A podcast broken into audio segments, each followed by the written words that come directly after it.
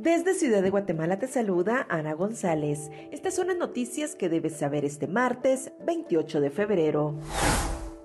Estados Unidos formalizó la solicitud de extradición del hijo del Chapo preso en México. En noticias nacionales, candidato a alcalde del partido Todos busca frenar participación de Neto Brand.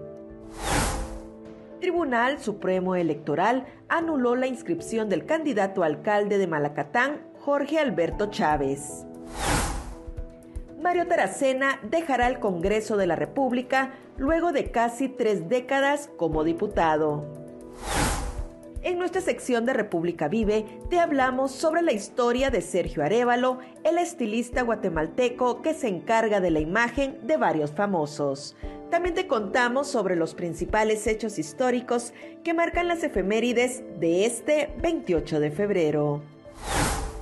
Eso es todo por hoy. Para mayor información ingresa a república.gt y mantente informado sobre las noticias del día. También nos puedes seguir en redes sociales como República GT.